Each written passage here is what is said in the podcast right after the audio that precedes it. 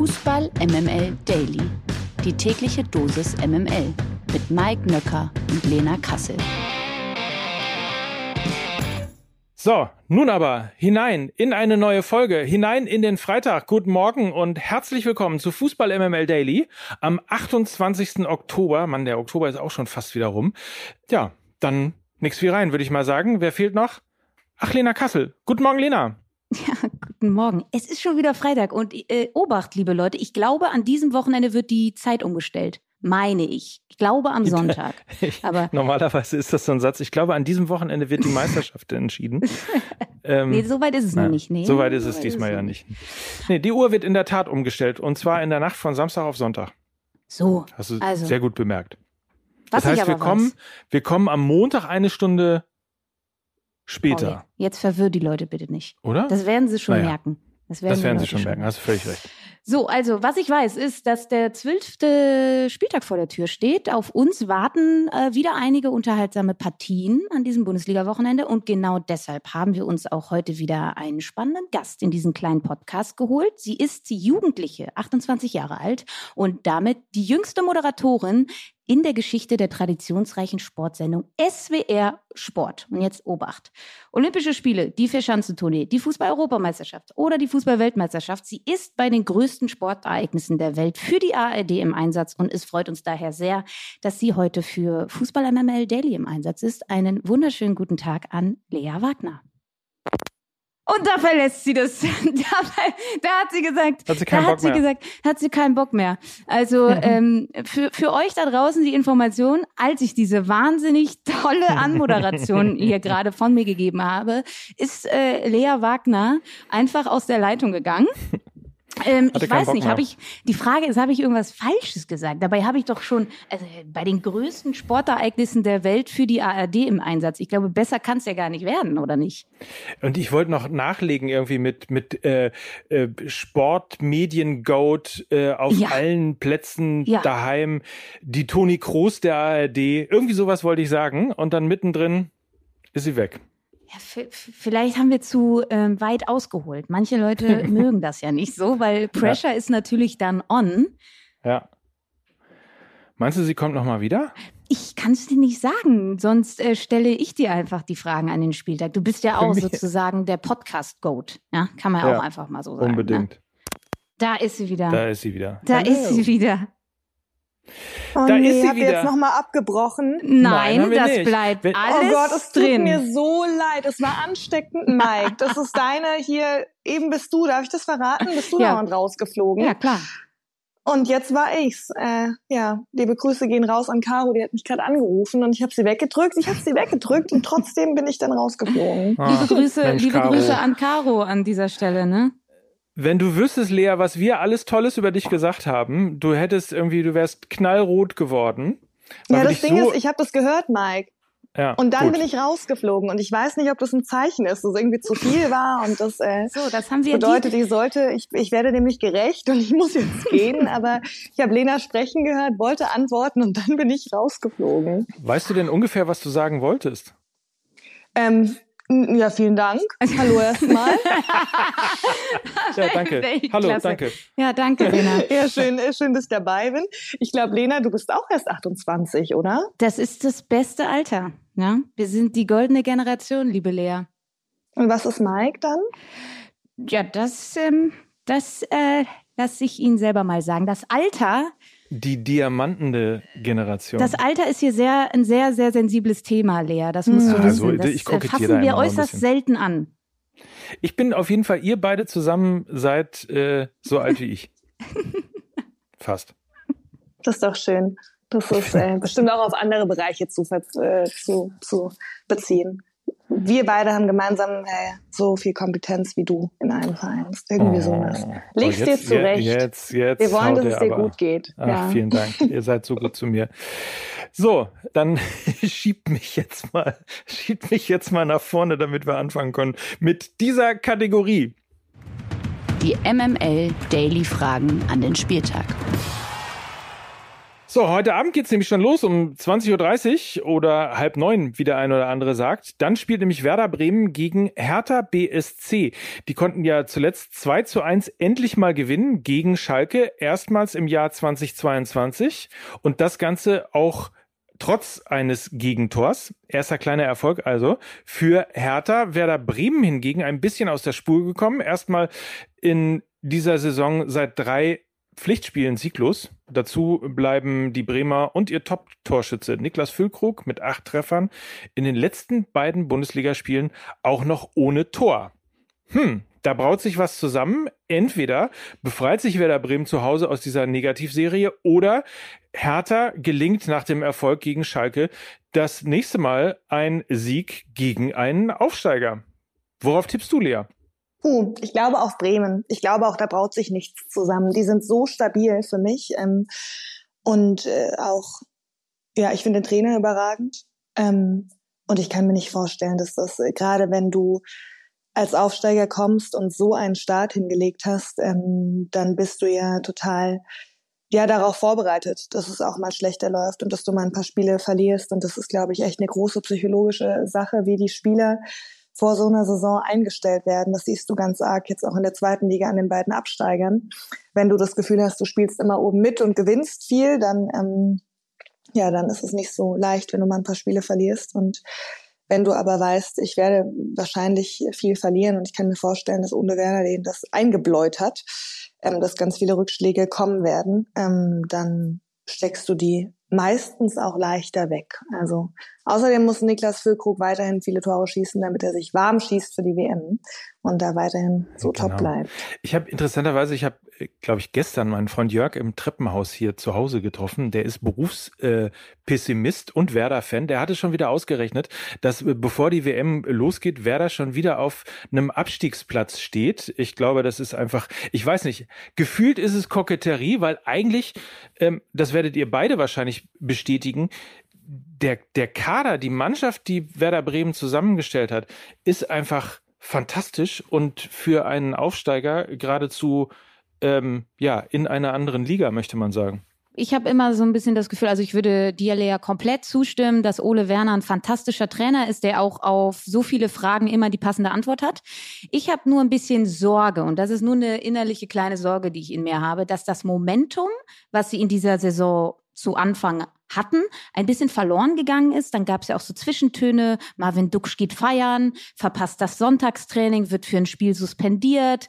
Sie fliegen aus dem Pokal raus. Ähm, Niklas Füllkrug trifft nicht mehr. Also ich weiß, das sind jetzt nur zwei Spiele, aber ähm, dass sich da gerade etwas zusammenbraut und sie auch enorm davon profitiert haben, dass sie eben so jemanden wie Niklas Füllkrug in, in, in ihren Reihen hatten, der eben teilweise Spiele ja auch entschieden hat in der letzten Viertelstunde eines Spiels und so weiter und so fort. Und dass, wenn sowas dann wegfällt, also Duxch und Füllkrug, also die hässlichen Vögel, wie sie sich ja selber bezeichnen, dann kann das auch schnell in so eine andere Richtung gehen. Ich bin sehr gespannt, wie das heute Abend gegen die Hertha laufen wird, die ja, und ich war ja beim letzten Spiel im Stadion, jetzt schon ordentlich Rückenwind haben.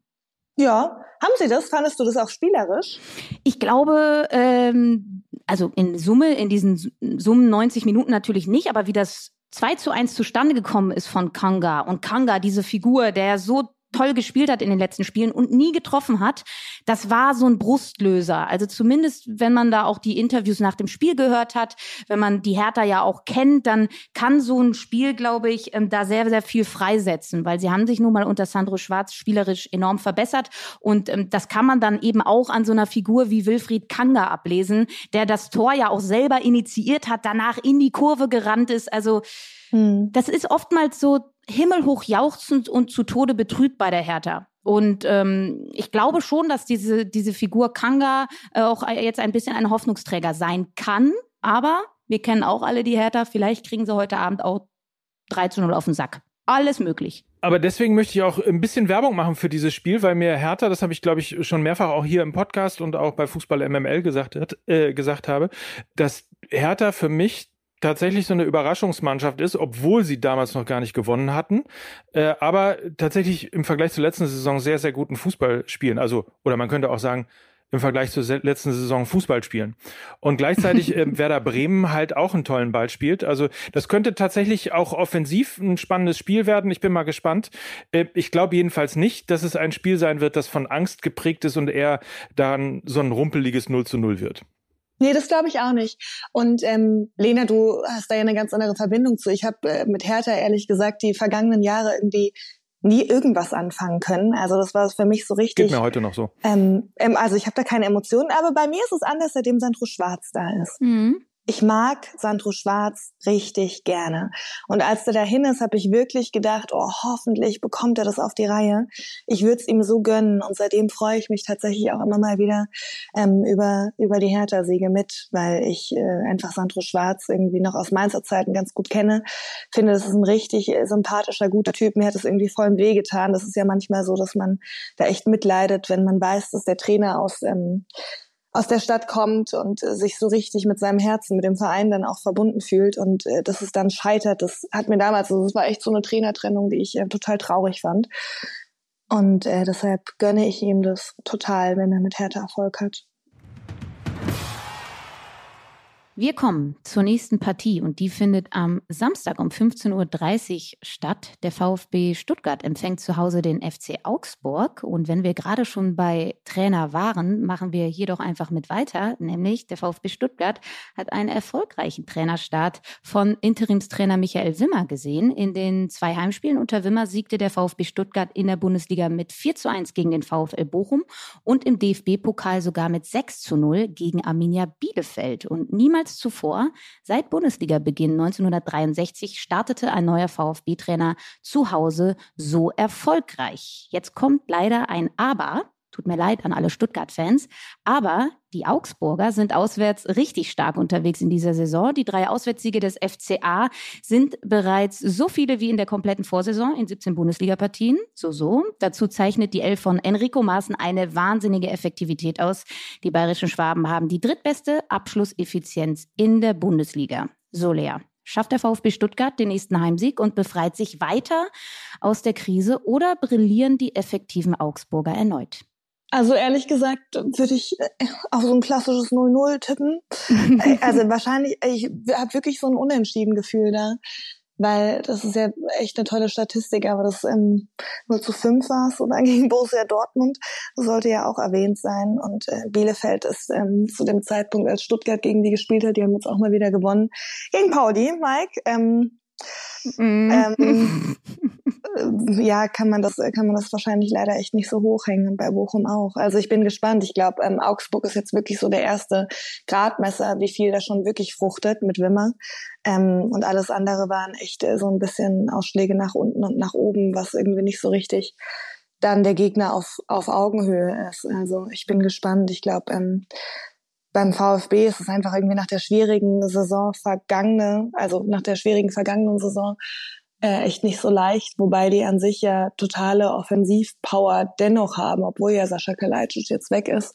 Ähm, ja, also ich ich würde es ihnen gönnen, ähm, aber ich glaube, das wird nicht der noch weitere Befreiungsschlag zu Hause werden. Ich glaube, es wird eher ein Unentschieden. Was meint ihr? Ich sehe das ein Mike? bisschen, ich glaube das auch, ähm, zumal ich äh, meine Meinung zum FC Augsburg total revidieren musste. Das ist ja ein Verein, ich glaube, man tut niemandem beim FC Augsburg weh, wenn man sagt, der jetzt nicht so maximal im, äh, ähm, im, im bundesdeutschen Interesse steht, eher so unterm Radar läuft und wo man auch tendenziell hin und wieder auch mal so das Gefühl hat, naja, ob die jetzt dabei sind oder nicht, äh, spielt jetzt auch keine große, äh, große Rolle. Und insofern habe ich keine besondere Leidenschaft und denke auch manchmal, ach, vielleicht könnte der hochkommen und dann, wer kann eigentlich aus der äh, Bundesliga raus? Und dann ist Augsburg immer so dabei. Und ähm, wenn man sich jetzt aber die Spiele von denen anguckt, dann muss man auch mal sagen, irgendwie mit dem Standort und mit der, ja, auch mit den finanziellen Möglichkeiten, die sie haben, die halt eben nicht so besonders sind im Vergleich zu, was weiß ich, Dortmund, Bayern oder auch Metropolenmannschaften, äh, leisten sie einen richtig guten Job und die haben tatsächlich eine richtig gute Mannschaft für diese Saison auf die Beine gestellt. Und das ist dann doch etwas, wo ich dann total Respekt habe und auch glaube, sie stehen besser da als der VfB Stuttgart. Euphorie hin oder her.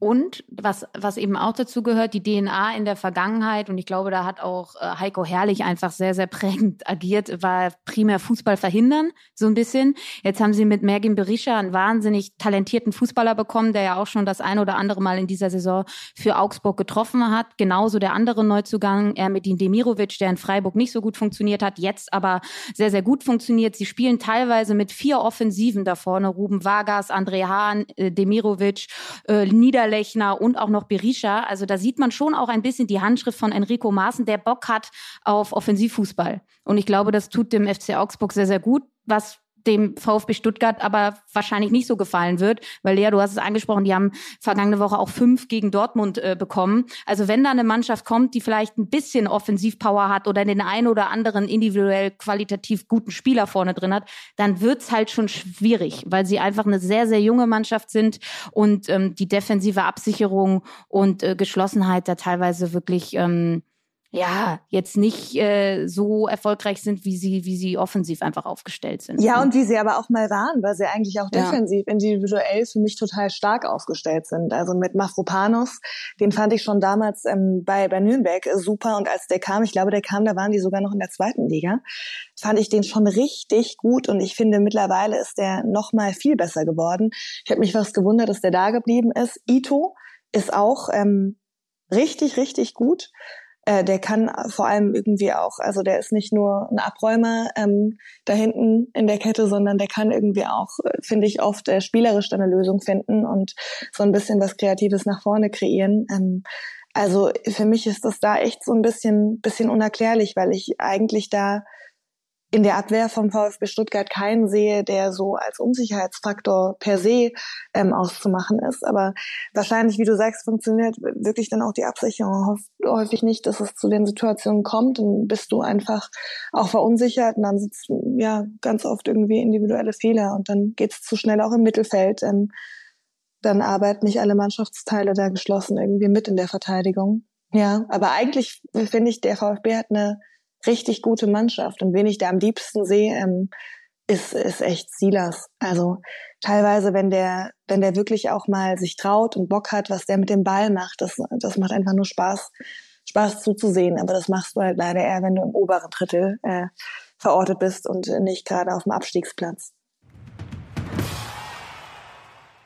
Bei wem man auch irgendwie wenig Unsicherheitsfaktoren raussieht und ausmacht, ist ja der erste FSV Mainz 05, äh, gerade 5 zu 0 gegen äh, den ersten FC Köln gespielt. Also man könnte auch sagen, aus dem Stadion geschossen. Ähm, da hätte man jetzt ein gutes Gefühl für das nächste Spiel. Die sind jetzt, glaube ich, Sechster und würde sagen, auch Mainz hat einen guten Lauf. Wäre da nicht der nächste Gegner am Samstag um 15.30 Uhr der FC Bayern. Es geht in die Allianz Arena und Bayern ist weiterhin ist irgendwie immer komisch, wenn man das vorliest, aber Union-Verfolger Nummer eins. Allen voran durch die Tore natürlich von Erik Maxim Choupo-Moting, der ja eine Mainzer Vergangenheit hat. Also ähm, sie haben tatsächlich einen Punkt Rückstand äh, auf den zweiten Tabellenplatz, sind also total nah dran. Ähm, die Bayern und Mainz klettert ebenfalls, habe ich ja gerade schon gesagt, klammheimlich in der Tabelle weiter nach oben, ist also jetzt Sechster. Und Bo Svensson sagte vor der Partie von 34 Ligaspielen im Jahr ist das in München das schwerste. Und die Frage ist natürlich, äh, Lea, wie schwer ist denn tatsächlich für die Mainzer Wirt in München was zu holen? Als Bo Svensson ganz neu Trainer war, hatte ich den mal als Studiogast. Ähm, also was heißt ganz neu Trainer? Da war er er war ja nicht die gesamte Rückrunde da. Das war ja diese unglaubliche Geschichte, wenn ihr euch erinnert, dass die schon sowas von abgestiegen waren. Die hatten drei, vier Punkte in der Hinrunde. Also es war, das war Wahnsinn. Die hast du fast schon gar nicht mehr irgendwie gucken wollen, weil du dachtest, die verlieren eh haushoch. Und dann hat er das ja tatsächlich noch geschafft. Ich weiß nicht, ob der da auch gegen Bayern gewonnen hat. Da haben wir auch in irgendeiner Statistik rausgekramt, dass der irgendwie auch als Spieler ganz oft ähm, in München gewonnen hat. Äh, da gab es mal so ein paar Geschichten. Übrigens auch ein richtig, richtig guter Typ. Das war mit der beste Studiogast, den ich je hatte. Aber ich glaube, dass sie verlieren werden. Genug Lobhudelei, so richtig schön aufgebaut hier. Die Pointe und dann, ja. Nee, ich kann mir nicht ja. vorstellen, dass sie da was holen. Gerade weil es auch meins ist und wenn die einmal 5-0 gewinnen, dann holen die nicht auch danach noch was bei Bayern. bei Bayern ja ganz spannend, so ein bisschen ähm, Überschrift Back to the Roots. Sie spielen wieder ihr 4-2-3-1 mit dem Stoßstürmer vorne, Erik Maxim Choupo-Moting, der neue Lewandowski also. Ähm, ja, also man hat ja irgendwie Julian Nagelsmann ähm, zugeschrieben, dass er die Bayern ein bisschen flexibler aufstellt, gerade taktisch. Man hat mehrere Torschützen, sie sind ein bisschen unausrechenbarer geworden. Jetzt spielen sie doch wieder das 4-2-3-1, was sie die letzten Jahre auch immer gespielt haben und was sie wahnsinnig erfolgreich gemacht hat. Und ich glaube auch, da ist, da finden wir jetzt schon wieder eine sehr gut geölte Maschine vor. Und in der Allianz Arena, da lassen sie sich das nicht nehmen. Auf gar keinen Fall. Du meinst so. es ja nicht Barcelona, ne? So. Wir kommen äh, zum Topspiel an diesem Wochenende, Samstag 18.30 Uhr, Platz 4 gegen 5. Also wo Topspiel draufsteht, ist auch wirklich Topspiel drin. Eintracht Frankfurt gegen Borussia Dortmund. Und SGE-Coach Oliver Glasner hat jetzt nicht so die beste, besten Erfahrungen mit dem BVB gemacht. Er verlor alle seine sechs Bundesligaspiele gegen Dortmund, vier mit Wolfsburg, zwei mit Frankfurt. Und die Eintracht hingegen, die ist für den BVB so etwas wie der Lieblingsgegner. Dortmund feierte in seiner Bundesliga-Geschichte gegen keinen anderen Verein so viele Siege wie gegen die Eintracht und erzielte auch gegen kein anderes Team so viele Tore wie gegen die Hessen. So, Lea, was ist dein Gefühl bei diesem Topspiel? Schafft es der BVB, den 5 zu 0 Sieg gegen Stuttgart mit einer guten Leistung gegen Frankfurt zu untermauern? Oder holt sich die SGE Selbstvertrauen vor dem ja sehr wichtigen Champions League Spiel nächste Woche in Lissabon? Ja, das ist erstmal der große Unterschied zwischen dir und mir, Lena, dass äh, du die Statistik dann so makellos drauf hast und ich irgendwas erzähle von irgendwas war mal mit Bo Svensson gegen Bayern, ich glaube. und dann das heißt ja aber auch alles wusste nichts. ich äh, nicht mit Glasner. Ähm, also erstmal glaube ich, dass die ein wahnsinniges Selbstvertrauen haben gestern nach dem Sieg gegen Marseille und das ist nochmal was anderes als bei Dortmund, ähm, weil das nochmal überraschender ist einfach. Und das ist einfach, also Eintracht ist für mich, für mich die Überraschung der Saison. Weil ich finde, nach dem Kostic-Abgang und so, ich glaube, den hätten einige nicht zugetraut, dass sie mit der Dreifachbelastung ähm, auch nur ansatzweise umgehen können und dass die in der Liga, was ja auch irgendwie am Anfang danach aussah, völlig einbrechen werden. Und ich finde, Glasner ist äh, ja für mich irgendwie ja, wobei ich will nicht sagen, schon jetzt nicht, dass ich die jetzt verfluche und die brechen ein, aber mit, äh, mit Kandidat, Kandidat für den äh, Trainer des Jahres, weil das, ähm, der macht einen richtig guten Job. Das ist, glaube ich, ähm, taktisch, aber auch psychologisch ein unglaublich guter Trainer, der in Wolfsburg so ein bisschen untergegangen ist. Ähm, und für mich äh, erstmal so seine gesamte Strahlkraft jetzt bei der Eintracht entfaltet hat, nicht nur aufgrund des Triumphs jetzt in der Euroleague, äh, sondern jetzt auch wie er das macht und äh, ja, ich ähm, freue mich, also das, auf das Spiel freue ich mich wirklich so richtig. Ähm, und ich traue der Eintracht irgendwie auch zu, obwohl die gegen München ja echt untergegangen sind, aber wir waren sie nicht so weit, ähm, dass die was holen gegen Dortmund. Ja. Ich glaube ja, psychologisch hat Eintracht Frankfurt einen Nachteil, weil sie gewonnen haben. Das ist ja auch immer äh, wie so ein Kater danach, ne? weil man so unglaublich viele Endorphine ausschüttet, äh, Glücksgefühle und so weiter und so fort. Und äh, sagt dann ja in der Regel erstmal am nächsten Tag ein bisschen ab. Ich bin mir also nicht so sicher, ob sie die volle Konzentration und die volle Motivation ähm, wieder sofort aus dieser Mannschaft rausholen, weil ich glaube, dass die Motivation bei Eintracht Frankfurt größer gewesen sein muss, also sozusagen die emotionale Anstrengung größer gewesen sein muss als Borussia Dortmund. Das ist aber reine Spekulation. Ich würde eher auf äh, Borussia Dortmund tippen, aber normalerweise ist es ja gute alte Tradition, wenn Borussia Dortmund einigermaßen erfolgreich die Champions League Woche hinter sich gebracht hat, verlieren sie danach im äh, nächsten Ligaspiel. Also Wobei da halt äh, Tradition auf Tradition trifft und damit ist jetzt nicht die Vereinshistorie gemeint. Also bei Eintracht ist es halt auch Tradition, dass sie ähm, in der Champions League über wichtigen Spielen gewinnen und dann verlieren sie halt wie vor zwei, drei Wochen gegen Bochum.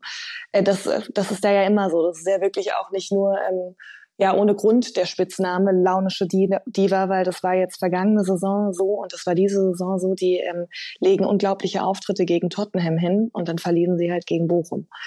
Und äh, das kann natürlich auch so kommen. Also wenn alles normal läuft, Mike, hast du recht und die gehen unter gegen Borussia Dortmund. Ähm, aber wenn da wirklich eine Weiterentwicklung stattgefunden hat. Ja, wovon ich ein bisschen ausgehe, dann, ähm, dann ist da vielleicht was drin.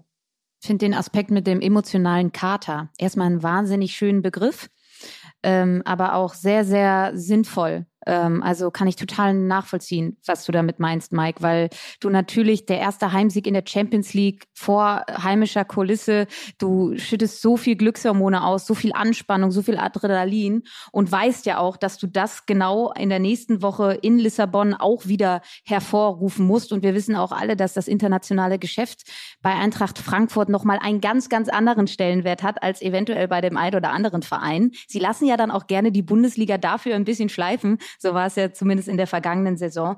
Und dass es dann eben immens schwierig ist, ähm, diese diese Konzentration bei so einem Topspiel am Samstagabend genauso hoch, hoch wieder zu haben, ähm, vollkommen verständlich und vor allem unterm Strich sehr, sehr menschlich. Kann man ja sehr nachvollziehen. Kommen wir äh, zum letzten Topspiel oder zum Spitzenreiter, Spitzenreiter Hey Hey.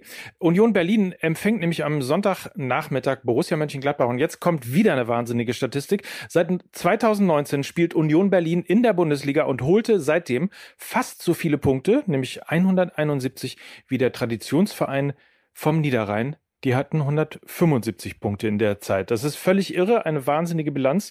Und die Fohlen wiederum präsentieren sich in dieser Saison jedenfalls äußerst auswärts stark. Borussia Mönchengladbach verlor nur eines der letzten neun Bundesligaspiele. Sie sind aber aktuell verletzungsbedingt, wissen wir ja alle, arg gebeutelt. So, und jetzt natürlich die große Frage. Die Siegesserie der Köpenicker nach zuvor fünf Pflichtspielsiegen in Folge ist gerissen in der letzten Woche beim Schlusslicht Bochum. Also geht da was für Mönchengladbach an der alten Försterei oder bleibt Union Berlin mit dem nächsten Heimspiel weiter eisern an der Tabellenspitze? Also erstmal ähm, kann man bei dir an der Brille sehen, Mike, dass du die Statistiken wahrscheinlich, weiß ich nicht, ein gutes Briefing hattest, dass du sie abliest, während man bei Lena denken könnte, dass sie aus dem Fenster guckt. Also das ist der Nachteil. Das spiegelt sich in deiner Brille. Genau, das nächste Mal musst du sie von Anfang an nach oben machen. Dann glaube ich dir auch, dass ja, du das alles im Kopf hast und das abrufen kannst. Ja, und das liegt daran, dass Lena hat schon als Kind in Statistikbettwäsche geschlafen, während, während ja, ich mir das gerne, irgendwie langsam aneignen musste oder tatsächlich schlaue Menschen rechts und links neben mir haben muss, die mir das äh, sozusagen so mit so einem Spicker geben. Jetzt interessiert uns natürlich, in welcher Bettwäsche du geschlafen hast. ähm, hm. ich hatte in, in, der, in der Bettwäsche, da mir ja immer nachgesagt wird, dass ich beim, äh, beim äh, Tennis nur aufgepasst habe, während in den 90ern Mickey und Lukas halt äh, binge-mäßig Fußball konsumiert haben, äh, wird mir dann immer äh, nachgesagt, ich habe Tennis geguckt und müsste jetzt als Gag darauf antworten, ich habe in Claudia Kode Kilsch Bettwäsche geschlafen. MML-Hörer wissen warum. Das ist ein schönes Bild, ja. Danke dafür. Ja. Gerne. Ähm, puh, schwierig, weil ja auch Gladbach irgendwie jetzt gegen Frankfurt. Äh, ich war, ja, ich finde es immer so schade, dass irgendwie so viele schon diesen Union-Abgesang auf den Lippen haben und nur noch darauf warten, dass sie ihn dann irgendwie auch anstimmen können, weil alle sagen, die brechen ein. Ähm, ich glaube, Berlin holt was. Ich finde, da machen wir mal einen Haken dran. Ich glaube auch. Ja, Machen wir einen Haken dran. Also vielleicht doch kurz nur Add-on. Gegen zweikampfstarke Mannschaften ähm, präsentiert sich Borussia Mönchengladbach in dieser Saison nicht sonderlich gut. Es ist etwas, was sich wie ein roter Faden aber schon generell durch die vergangenen Saisons zieht. Das hat man auch am vergangenen Spieltag gegen Eintracht Frankfurt gesehen. Da waren sie einfach körperlich unterlegen, haben sehr viele Stammspieler nicht mit dabei, hast du ja angesprochen, Mike, sehr, sehr verletzungsgeplagt, haben die Tiefe nicht im Kader dafür, das zu kompensieren. Die wiederum hat Union Berlin, sie, sie morphen sich ja immer irgendwie so ein bisschen selber und farmen sich ihre eigenen Leute, das ist komplett irre. Von daher glaube ich, Lea, äh, hast du vermutlich recht, was diese Prognose angeht. Und der Vollständigkeit halber verweisen wir selbstverständlich auch noch auf die zweite Liga, die findet ja an diesem Wochenende auch statt. Da gibt es mit Paderborn gegen den HSV am Sonntag ein richtig richtiges Topspiel, Zweiter gegen Dritter. Und ausgerechnet der FC St. Pauli könnte mit der Partie gegen Darmstadt am Samstag das Zünglein an der Waage sein, was die Tabellenführung in der zweiten Liga angeht. Also wir haben eine ganze Menge unterhaltsamen Fußball vor uns. Darauf freuen wir uns sehr. Und in dieses 20 Wochenende Uhr, äh, weil du gerade Topspiel gesagt hast. Ja. 20, 30 ja. Anpfiff beim FC St. Pauli. Jaha, jaha, hm, wir wissen es ja. Ja, wir haben gestern über die neue potenzielle Anstoßzeit in der Bundesliga gesprochen, die samstags um 20.30 Uhr sein ja, soll. Und Mike findet gehört. diese Anschlusszeit super. Mike findet diese Anschlusszeit super. Ich habe da so ein bisschen meine Bedenken. Aber äh, anyways, äh, wir entlassen euch jetzt in das Wochenende. Lea, äh, da, in, genau das entlassen wir dich jetzt auch. Das hast du dir sehr verdient. Und vielen Dank, dass du da warst. Hat richtig Spaß gemacht. Vielen Dank, mir auch. Danke für die Einladung und äh, ein frohes Fußballschauen. Gleichfalls an alle, danke Lea und äh, euch ein schönes Wochenende. Wir hören uns am Montag wieder in Fußball MML Daily und das waren für heute Mike Nöcker, Lea Wagner und Lena Kassel für Fußball MML. Tschüss. Tschüss.